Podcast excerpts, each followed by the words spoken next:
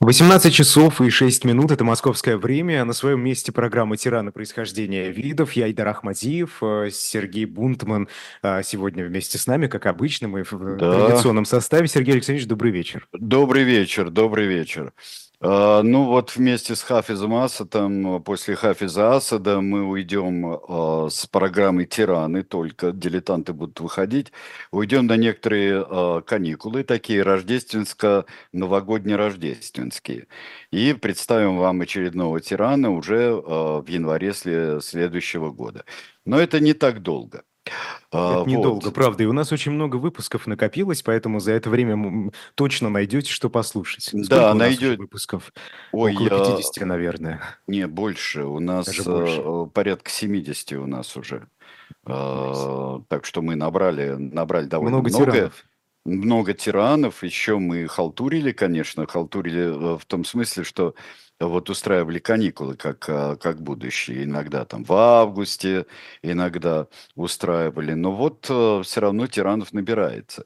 Причем у нас э, тираны исключительно усопшие, потому что можно подвести подвести черту под их деятельностью, и можно уже как-то заключить. Ну вот, а сегодня я бы хотел прежде всего поздравить Алексея Алексеевича, друга моего, Алексея Венедиктова. Сегодня у него день рождения, э, и э, он, к сожалению, болеет, вот, и э, ничего у него не получается и с отмечаниями дня рождения. А, Вы все, чат подозрительный спрашивает, а что это он так дышит? Да он еле вообще дышал, он совершенно больной пришел э, в субботу, А, и поэтому прежде всего э, я пожелал здоровья, чтобы он был в форме, э, в форме физической хорошей э, всегда. Так что вот Алексей Алексеевич, это безотносительно к тиранам. Вообще очень Да. забавно, когда э, смешивают, например, э, какой-нибудь театр, редакцию и э, достаточно авторитарное пра- правление, например, в театре. Э, однажды э, моему одному из моих любимейших режиссеров, э, замечательному Петру Штайну, когда он здесь э, и показывал свой спектакль «Дядя э, Вишневый сад», потом «Дядя Ваня» он показывал свой спектакль, и сделал прекрасную Арестею, очень значительную.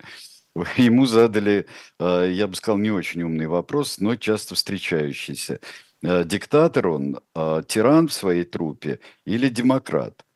Но он э, так поднял бровь и спокойно объяснил, что вообще-то э, театр, я очень полюбил тогда это, это не, в отличие от государства, благосостояние э, актеров и работников театра – это не первейшая задача существования театра.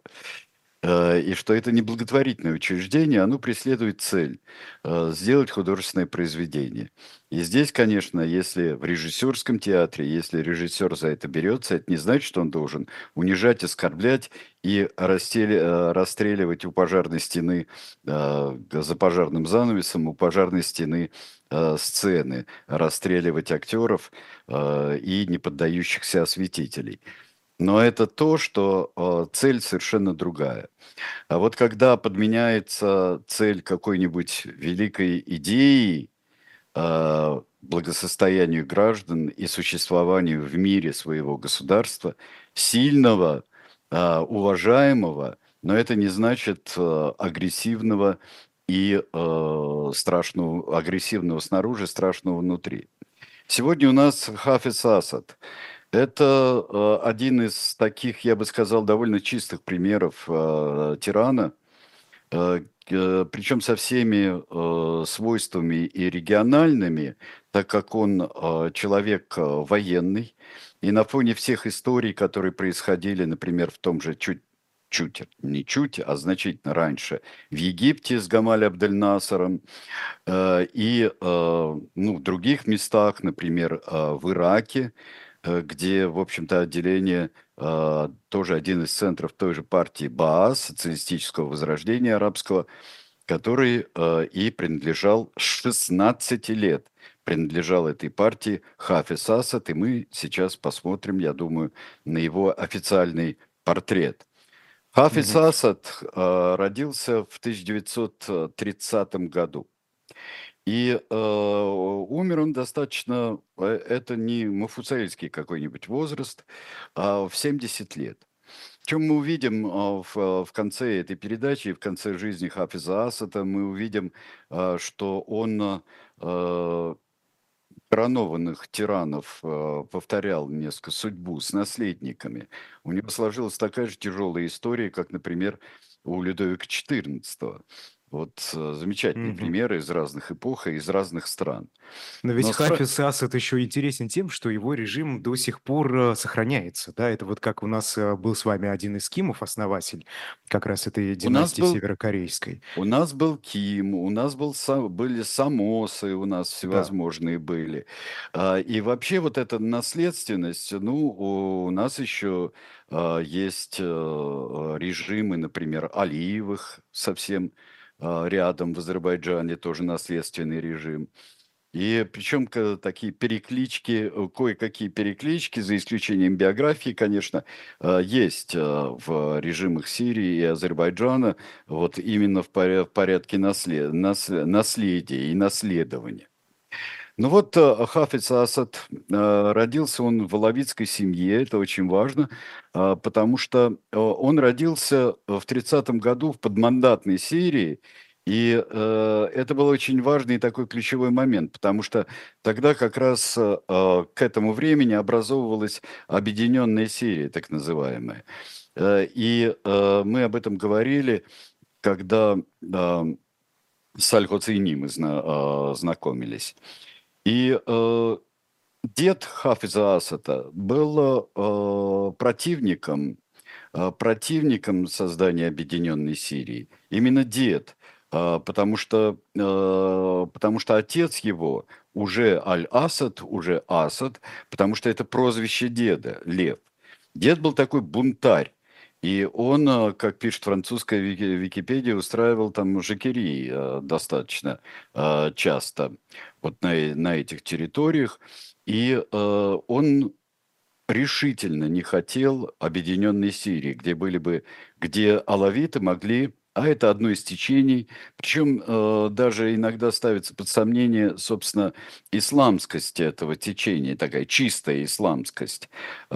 Потому что считается, что у него есть элементы христианства, э, такого гностического христианства.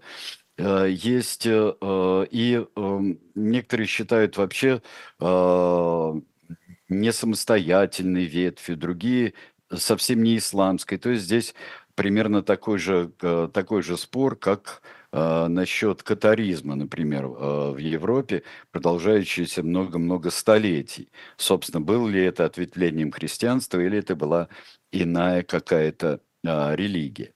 Во всяком случае, прозванный львом, ну, у него были другие прозвища, он бунтарь и так далее, но прозванный Аль-Асадом, он оставил это прозвище своему сыну, отцу Хафиза Асада, который в 27 году сделал ее а, официальной своей фамилией и уже так во всех документах писался а, как а, Асад. Про... Отметился отец еще тем, что в 1936 году он э, написал, э, правда, это есть историки, которые это оспаривают, э, наличие этого письма. Он написал письмо, как представитель алавитов сирийских, написал письмо Леону Блюму. Леону Блюму, в которой он э, говорил о слишком э, резкой э, суннитской э, вот направленности э, суннитов да, в Сирии и э, говорил, что не стоит вообще сбрасывать несколько вещей со счетов. Это э, и французское покровительство, и э, с другой стороны присутствие колонистов, э, евреев, колонистов на Ближнем Востоке, в Палестине. Э, И стоит построить какое-то, в общем-то, такое общество достаточно толерантное, и сосуще- где сосуществуют разные религии и разные народы. Ну, э, подлинность этого письма и вообще су- факт существования этого письма э, иногда подвергают э, сомнению. Но, во всяком Ну, случае, цель благая, да? Мгм. а, Только насколько это всяком, было реализуемо тогда? Э, реализуемо это было с трудом, потому что вообще ситуация была чрезвычайно тяжелая. Через 4 года уже никакого Леона Блюма во Франции не будет, а через 4 года будет Петен, алавиты будут сотрудничать э, с французскими властями, э, которые оказались уже, ну, такими уже союзниками Гитлера, потому что Франция была оккупирована, а свободная Франция была чище, еще почище оккупированной Францией. И э, после войны э, подвергалась э, осуждению позиция многих халавитов и в особенности их вождей. В 1946 году Хафиз Асад, уже студент, он, вернее, ученик, он учится, ему 16 лет, он учится в лицее, и он первый представитель этой Э, очень многочисленной семьи. Сам он был девятым сыном, э, как подчеркивают все на свете э, источники, девятым сыном своего отца и четвертым сыном от второго брака. И, но при этом он очень способный, и э, сумели его отправить, э, отправить учиться. Он должен был поступить, э, э, в 16 лет он уже в э, партии БААС, он разным влиянием, и у него был примерно как у Владимира Святого был политический выбор, у того религиозный, а здесь политический выбор. По легенде Владимир выбирал между религиями, а здесь Хафиз Асад выбирал между левыми партиями. Он был левых взглядов, Э, и э, потому что партия Баас, она достаточно левая. И он выбрал э, партию социалистического, арабского социалистического возрождения и уже занимал так неплохие должности местные. И даже представлял учащуюся молодежь. Он возглавлял даже учащуюся молодежь баасийского движения. А то, что он алавит, это никак не влияло на отношение к нему, учитывая, что он учился у него в том было регионе, очень... который больше суннитский. Он, у него очень много... Вот, э, кстати говоря, это и э, повлияет на его политику очень серьезно. Насколько я понимаю, у него э, были э, близкие друзья алавиты и э, родственники, и семья, но э, через э, именно партию Возрождения и через э, товарищей по взглядам он э, очень себе дружеские связи завел с э, многими молодыми суннитами. Так что у него не было вот этого, он не был, как его отец и, например, как его дед, вот таким вот э, явственным э, алавитским патриотом. В общем, не консерватор в этом плане. Вот в этом плане, да, он был и он э, был сирийским э, националистом, общесирийским националистом. Но потом мы увидим, как свое правление он будет э, поддерживать вот такое разделение властей по суннитско-алавитскому признаку. Мы это увидим после 70-го года, когда он уже действительно придет ко всей полноте власти. Но как пишут, денег не хватило у семьи, чтобы поступить ему э, в Бейрутский университет. Он, не, он туда не стал записываться, а он записался, вот получилось так, что он записался в военную академию. И э, мы сейчас увидим его э, э, на крыле, э, на крыле учебного, учебного самолета. А, и э, э, вот он со своими товарищами по академии, он встретит там а, некоторых будущих своих соратников, и во всяком случае это откроет ему дорогу, э, армия, и причем военно-воздушные силы, откроет ему дорогу, я бы сказал, в арабский мир, потому что в 50-х годах уже летчик и уже потом командир эскадрильи он э, посетит э, такие важнейшие для Сирии, Баасийской Сирии страны, как э, Египет, с одной стороны, это Насеровский уже Египет, в 1955 году он отправится на стажировку в Египет, а в 1957 году он будет стажироваться в Советском Союзе. В Советском Союзе и овладеет реактивным истребителем МиГ-17. Так что э, здесь у него разносторонние, его горизонты расширяются. Очень непростое отношение к насыризму и к Насару у него.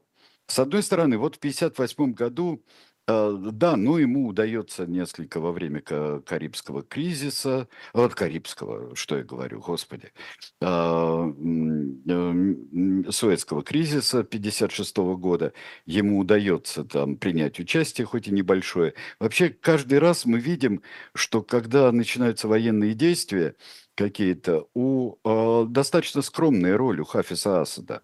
То есть он э, не, у него нет, э, например, какого-нибудь бонапартовского Тулона такого.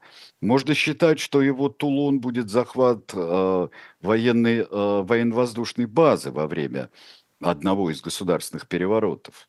И, и э, это во время переворота 60, э, 63 года, если я не ошибаюсь он э, будет в этом участвовать. А, но пока у него такие локальные задачи, которые он достаточно э, успешно выполняет как офицер. В 1958 году происходит очень важное событие для э, двух стран для, и вообще для арабского мира. Это появление Объединенной Арабской Республики. Вот для многих это очень странное такое сейчас вот образование, что когда-то была Объединенная Арабская Республика, включавшая в себя э, Египет э, и Сирию. Но вот, например, э, для меня, когда я начал себя осознавать и, с марками, и со всякими делами, для меня это был просто факт повседневный, что существует ОАР, и вдруг она исчезает. Исчезает в 1961 году. Это очень э, странную роль и, и неоднозначную сыграл в судьбе Хафиза Асада, э, потому что он был в Египте, он э, при этом он был противником именно египетского доминирования в Объединенной Арабской Республике. А с другой стороны, он, э, ему не нравилось то, что происходило в Сирии, и как если бы Сирия, она и была независимой, но если бы Сирия э, вот выходит из Объединенной Арабской Республики и каким-то образом э, порывает часть своих связей с Египтом, то это ему тоже не очень нравится. Он ищет и в рамках партии БААС, и он и ищет э, себе э, идеологическую опору. Потому что, э, в принципе, партия БААС для него слишком, ну, как сказать, может ли быть какое-нибудь явление одновременно слишком узким и слишком широким для него, слишком зыбким и слишком узким. То есть ему там тесно, а с другой стороны, э, это слишком зыбкое формирование. То есть это слишком а, много а, центров, слишком много вот такого вот размытого панорабизма, а, такого вот социализма, который ищет, э, ищет свое лицо. Насколько человеческое, я не знаю, но ищет свое лицо. Ищет свое лицо, и э, здесь, например, такой Салах Джадид, э, например, такой человек э, будет, э, который, с одной стороны, он и идеологически ссорится с Советским Союзом, потому что слишком непримиримый, а с другой стороны, он военный ленинизм для него существует, и для Хафиза Асада тоже существует. В общем, я думаю, что можно здесь э, подчеркнуть только одно, что э, очень большое брожение в головах. Да, левая идея.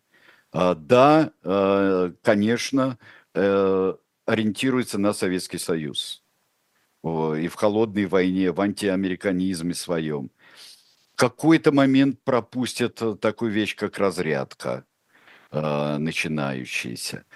А, в какой-то момент прагматизм а, а, будет чужд, а потом прагматизм будет слишком велик для других арабов, например, прагматизм Хафиза Асада. То есть вот, вот это такое нащупывание. Если видеть другие страны, вот весь этот регион, то этот регион вот все время в брожении таком находится. Тем более, тем более, вот после того, как в 1961 году Сирийская Арабская Республика выходит из Объединенной Арабской Республики и остается Сирия и Египет.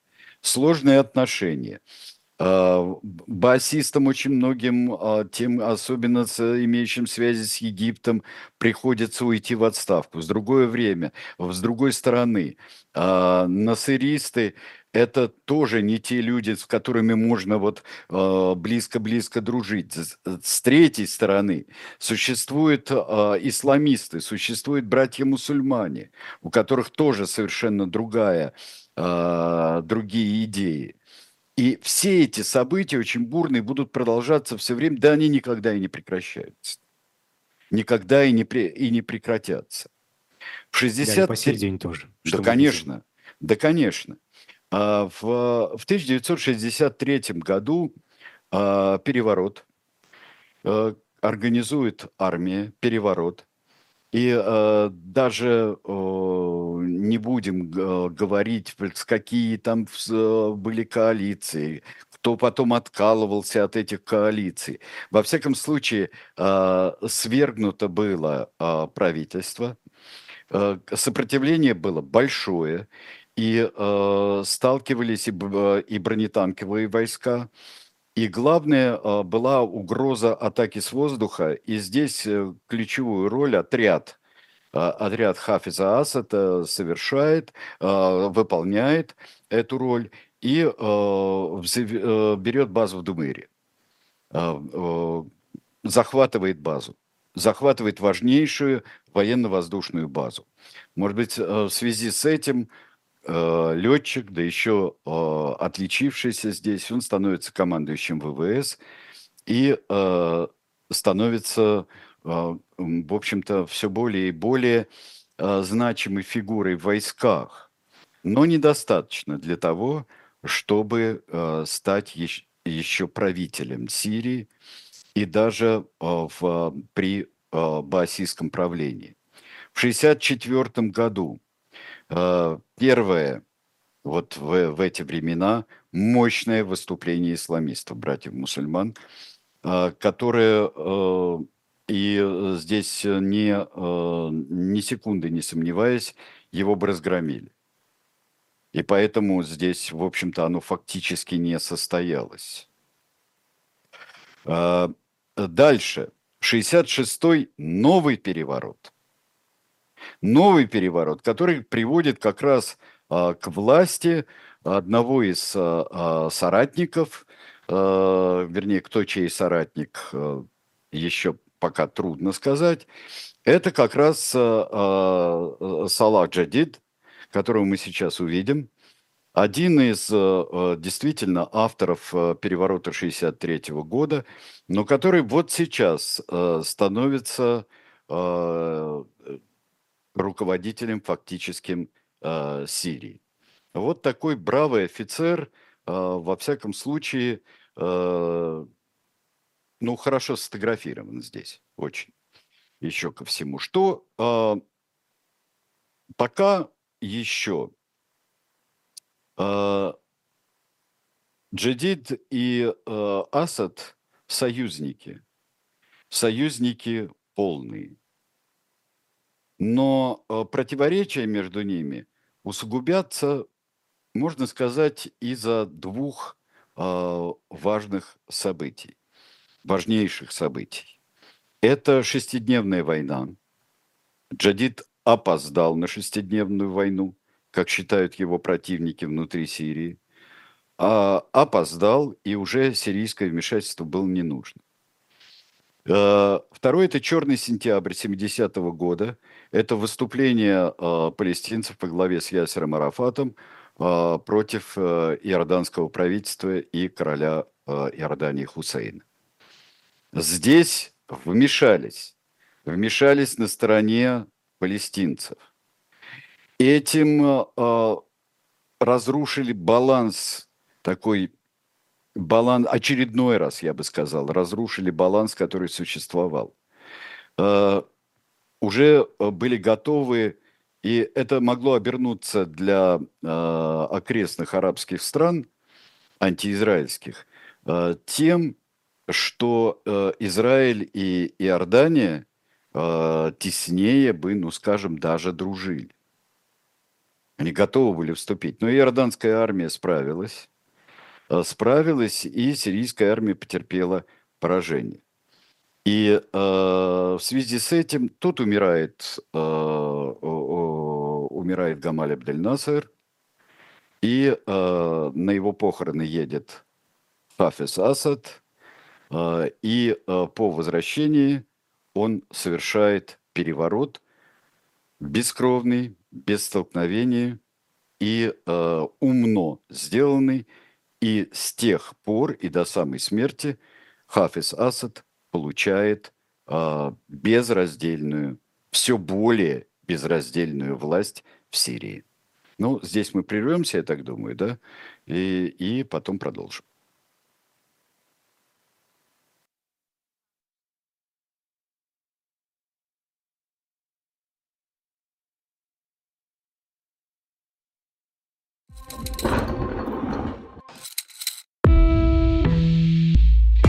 Вы лучше других знаете, что такое хорошая книга.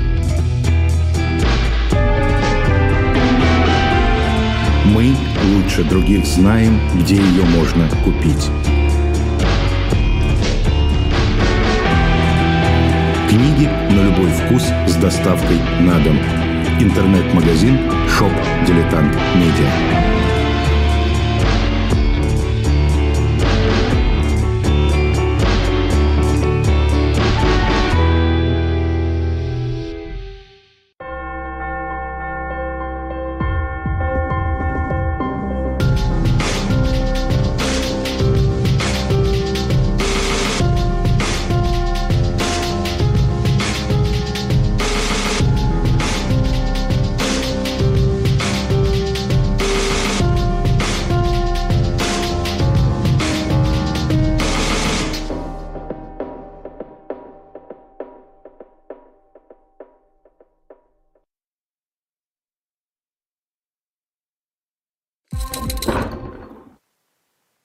Ну, а книжка, да. которую я хочу сегодня представить, книжку я еще хочу представить, это книга Владимира Пастухова. Мы много чего представляем, и новогодние подарки, и вот у нас еще есть для достаточно специального исторического образования а, изложение, я бы сказал, самое а, сжатое от Руси к России а, э, Льва Гумилева.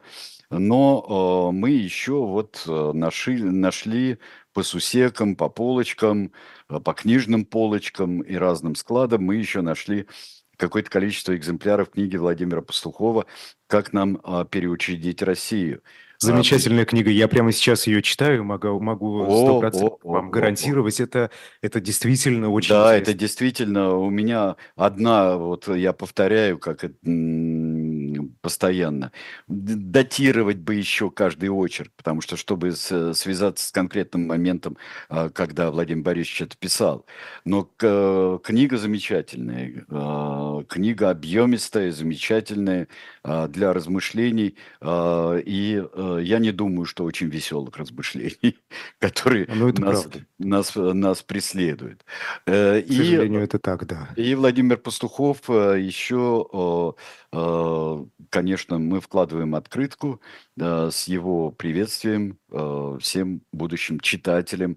На шоп «Дилетант Медиа», которые приобретут эту книгу, всем будущим читателям, э, как нам переучредить Россию. Вот открытки-то вот у меня нет. Э, и без нее, честно сказать, э, читается не так хорошо, наверное, как с этой открыткой. Да с открыткой, с открыткой читается просто. У меня тоже. Я ничего, я скрипя сердце читал. Я прочел ее уже достаточно давно. А, я читал эту книгу, конечно, вот открытка все перевешивает, отсутствие открытки, даже отсутствие датировки. А, вот. Но я думаю, что вы будете иметь такое счастье, э, что получите открытку. Вот, вот, друзья мои, шоп «Дилетант Медиа» работает безостановочно. А, Хафиз Асад, а, давайте на него посмотрим в 70-м году. 70-е – это а, начало его взлета и начало построения его, собственно, государства.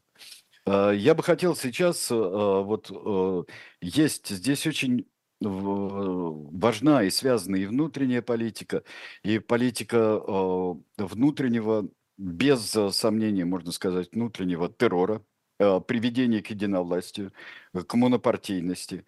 А, а, если есть разделение властей, то это разделение между алавитами, которые держали госбезопасность, и вот знаменитые секретные службы сирийские, о которых мы сейчас поговорим а, отдельно, там очень любопытная история. А, а, и суннитское, в общем-то, во многом военное руководство и, а, если можно так сказать, гражданское руководство. А, потому что а, все, даже совещательные функции всевозможных институтов, государственных институтов, они все время урезаются при, при Хафизе Асаде. Здесь, конечно, с этим связано и вечное я бы сказал, э, бурная внешняя политика э, Хафиза Асада и, и восстания, которые есть, и участие в гражданских войнах соседних государств, и оккупация соседних государств, таких как Ливана, и уже жуткое подавление исламистского, исламистского восстания в 1982 году. Это и стерли город с лица земли, Э, бомбардировками и э, в тюрьме э, вырезали как просто как во французскую революцию, как по призыву Марата вырезали врагов, просто убили врагов до полутора тысяч человек там было. Ну вот давай сейчас вопросом просто интересно. Я могу пойти в любом направлении, интересно, что спрашивать.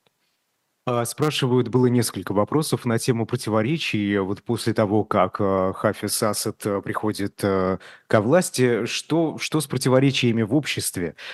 Какие разные группы существуют и чего они требуют и так далее? Вот если это все воедино Группы собрать, существует, ну вот два большая группа. Вот сунниты, которых большинство, и здесь Хафиз Асад вот в этом отношении мир поддерживает. А, дальше существуют исламисты, братья-мусульмане, существуют а, алавиты, а, которыми это, в общем-то, такое семейно-родственное этническое э, и правление, и вот организация госбезопасности.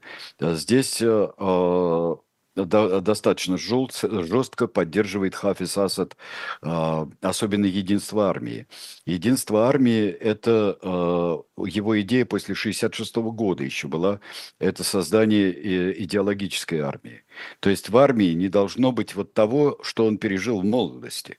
В молодости это то, что в армии существуют фракции, а, возможность столкновения, как, как это и было между межармейские столкновения – как это было в 1963 году, а, а, как это было в 1966 году. А, и вот в армии сомнений быть не может. Это идейное, э, идеологическое. После после э, переворотов, и он определяет БАС, э, национальную форму БАС, необаасизм, который еще отличается от того баасизма, что существует в Ираке. И э, в 1962 году, когда был удачный, удачный переворот в Ираке, э, попытались э, офицеры сначала взять власть в 1962 году, но им удалось только через год. Это, и вот эта постоянная армия должна быть едина и под единым руководителем. И личная власть Хафиза Асада делает все – то есть Хафиз Асад с самого начала становится а, символом нации. При жизни Хафиза Асада а, у него будет такое а, тактическое отступление, но отступление в пользу будущего. А, это мы еще посмотрим с вами. Вот какие группы, вот противоречия, это постоянно раздираемые. И, и э, близлежащий Ливан в чью гражданскую войну с 76 по 82 и даже дальше вмешается вмешается, причем не на стороне, собственно, например, и исламской части Ливана. И не на стороне и э, постоянно здесь курсирующие, вот как после э, Черного сентября э, эвакуировались э, а, ООП, эвакуировался арафатовцы, эвакуировались в Ливан, и здесь э, очень сложные отношения, и отношения, э, что вот э, не, только не поддерживает, а, кстати, Джадида было один из упреков, что он слишком распустил этих ребят. Слишком распустил этих ребят, и они э, мутят воду везде, а надо вести политику последовательную. Как первое, что сделал Хафиз Асад, это вместе с Анваром Садатом э, в очень сложных отношениях, но они э, решают э, здесь э, э исправить то положение, которое сложилось после шестидневной войны 1967 года. И э, э, все дело в том, что Плохая была подготовка, они считают. А, армии надо тренировать для настоящей войны с Израилем. Но а, один ведет переговоры с Москвой, это а, Хафиз Асад. А Анвар Садат ведет переговоры с Киссинджером.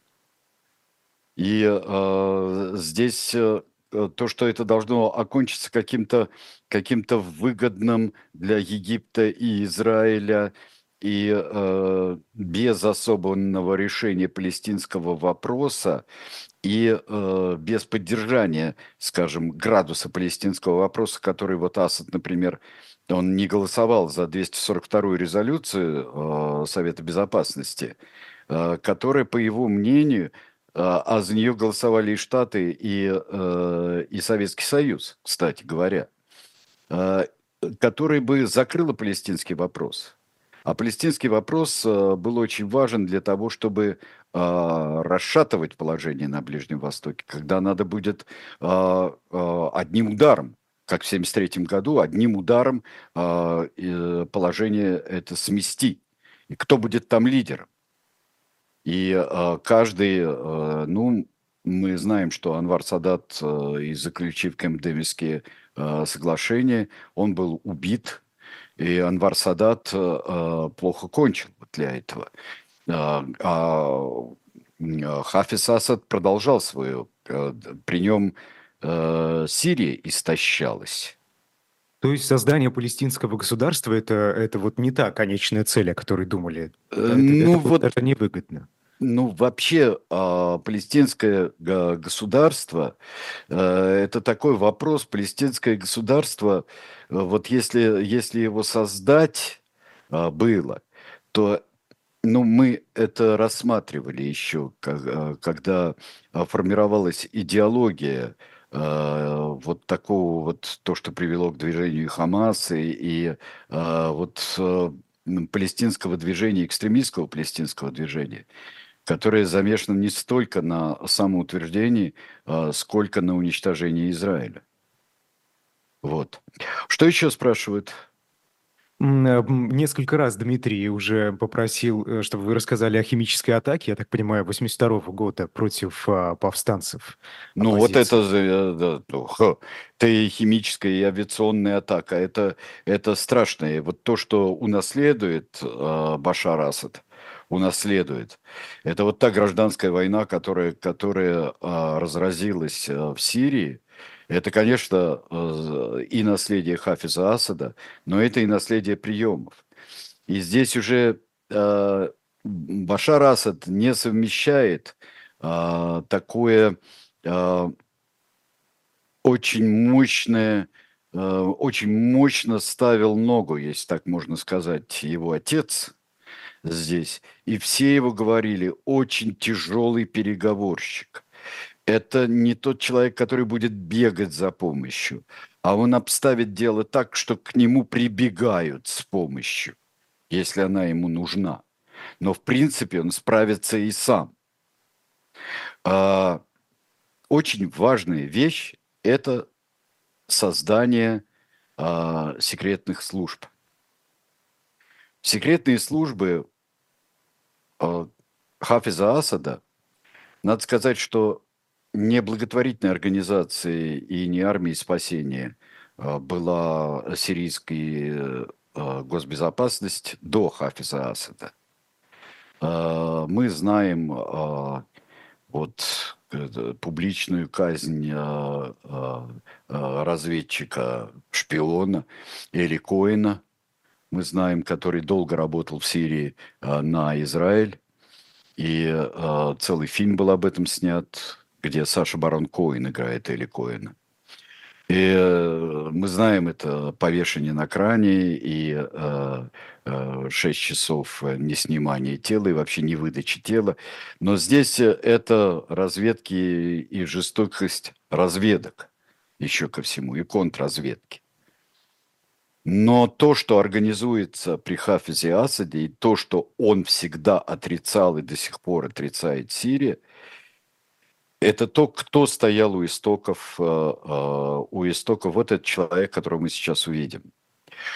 И это уже сложно отрицать, потому что очень много просочилось, очень много просочилось э, и последние годы правления Хафиза Асада, и в, после смерти Хафиза Асада с сирийскими иммигрантами – высокопоставленными беженцами, особенно гражданской войной. Слишком много свидетельств. Э, этого, этого человека зовут, его фамилия Брунер. Этого человека зовут Алоис Брунер. Алоис Брунер э, один из э, заместителей, один из помощников Эйхмана.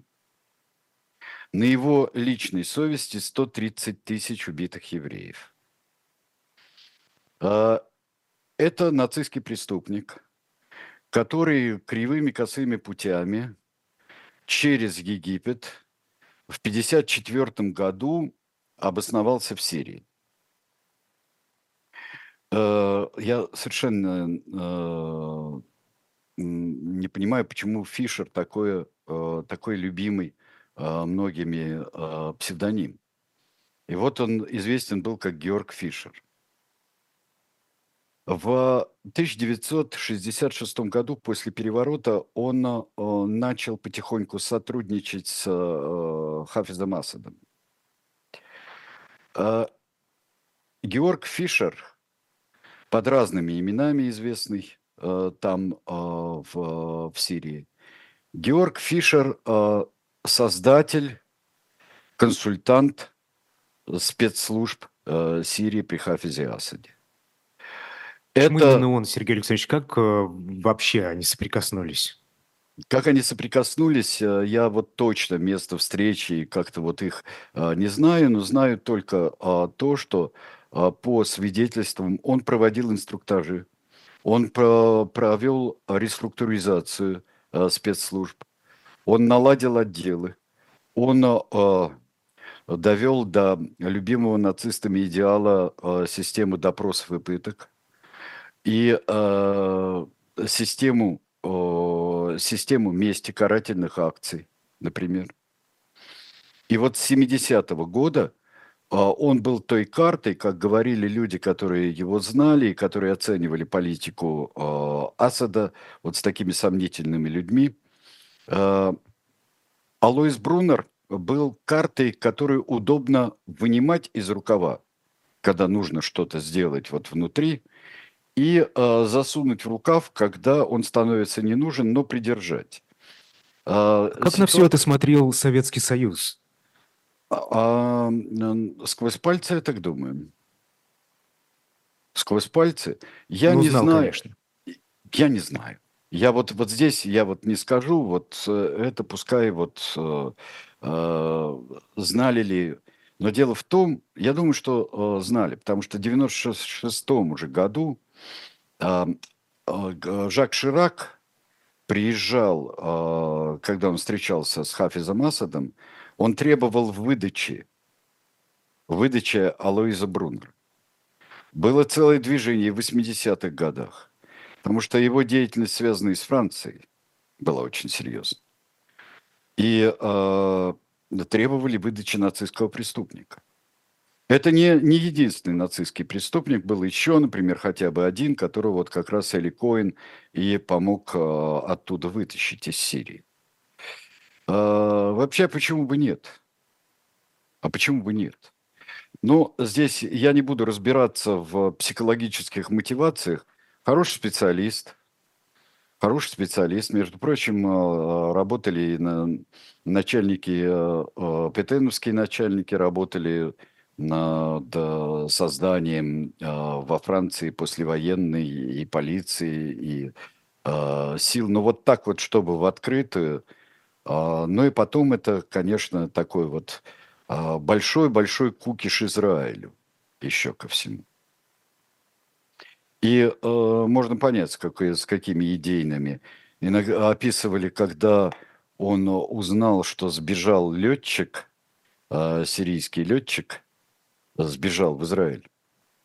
А, друз, кричал он, друз, это он был действительно друз по национальности, вот а, сбежал, выжить всю деревню, убить всех родственников, кричал Алоис Брунер. А, ну, это был такой вот человек. Но после 96 -го года э, его скрывали, его посадили вот в отдаленный бункер, держали в очень тяжелых условиях. Ну и через год после смерти Хафиза Асада он э, сам умер в 2001 году. Но э, эти условия он, как истинный ариец, выдерживал достаточно э, стойко, тяжелые. Но хотел на волю и хотел, э, хотел деятельности. А, понятно, что это очень многими отрицается, но во всяком случае расследования и а, опросы, а также а, в Германии проходившие процессы над захваченными сотрудниками спецслужб сирийских, они показали очень много и как организованы сирийские службы. Почитайте, как они были организованы. Что это вот действительно тотальная слежка, тотальное преследование всякого э, инакомыслия, жесткие методы.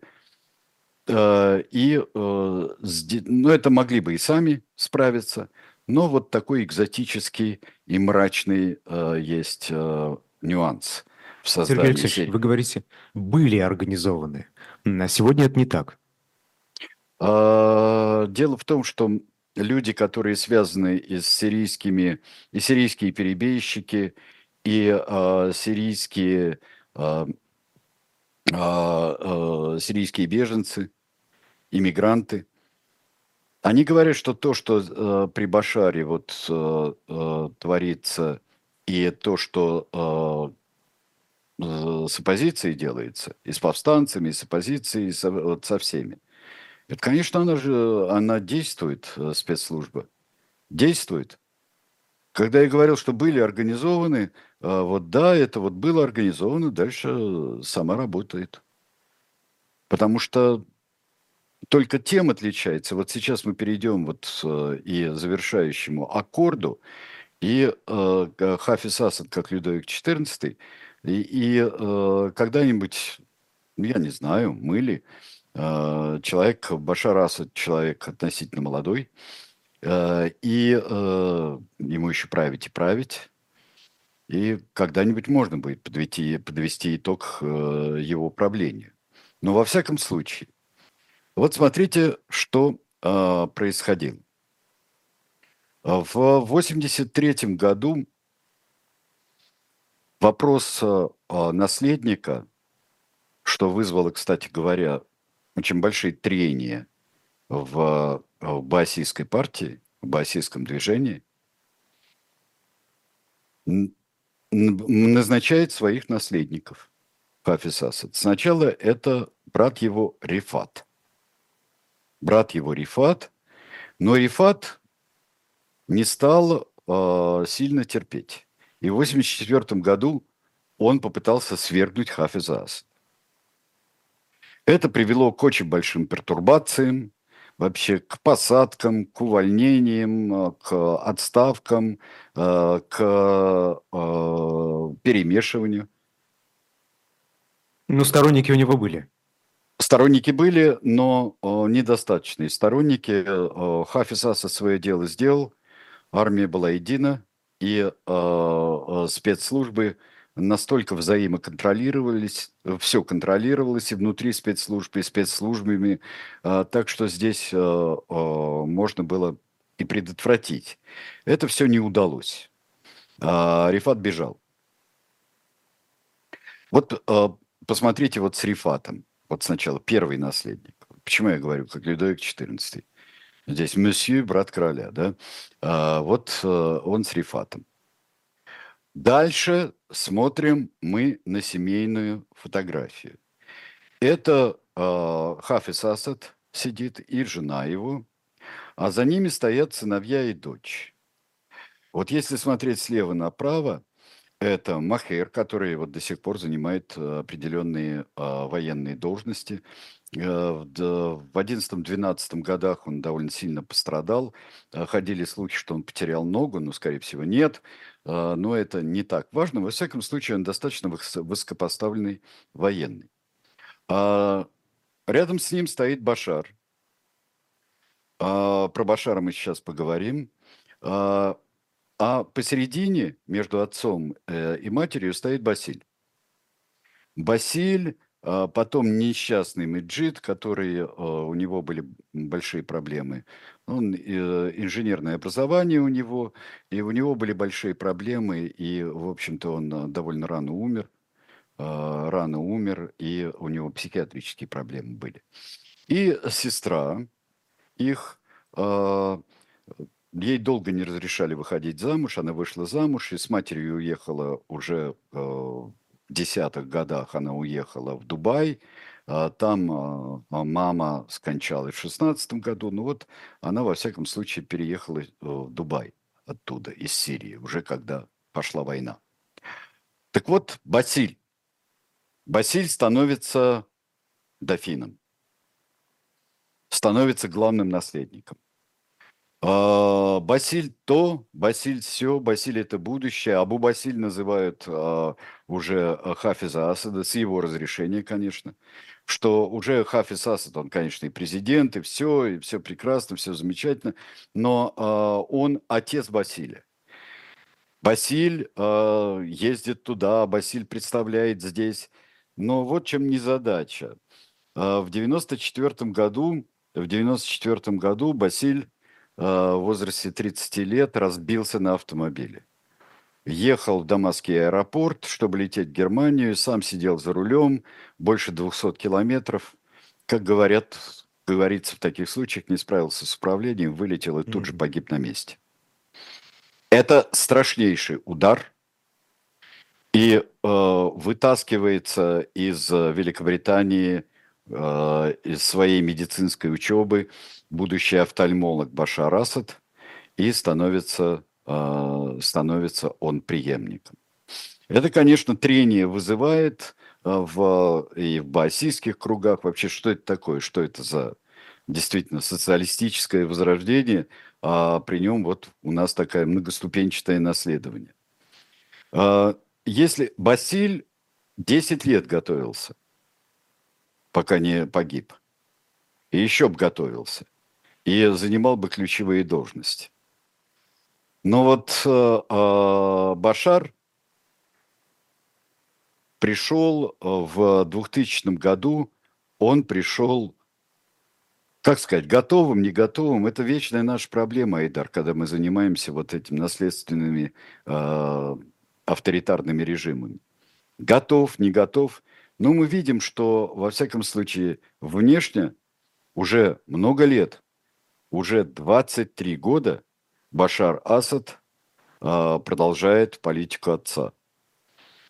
Э, и э, самое главное место почитания, которое так хотели бы в родном месте рождения Хафиза Асада, это мавзолей.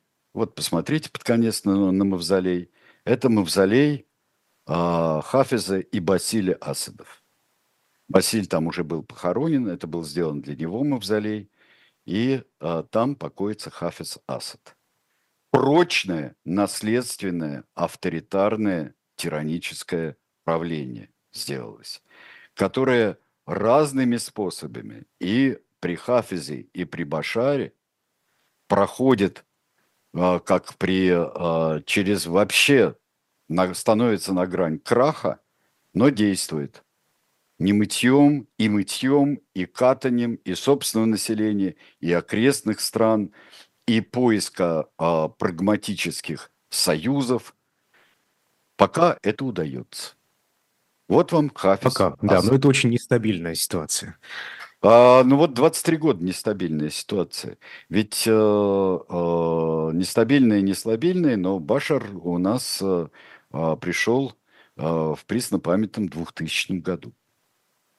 20 как давно это было, да. Кто 20, же столько правит так долго? Да, да, да, да, даже не знаю. Затрудняюсь сказать. Думаю, что после наших каникул э, как-нибудь скажу.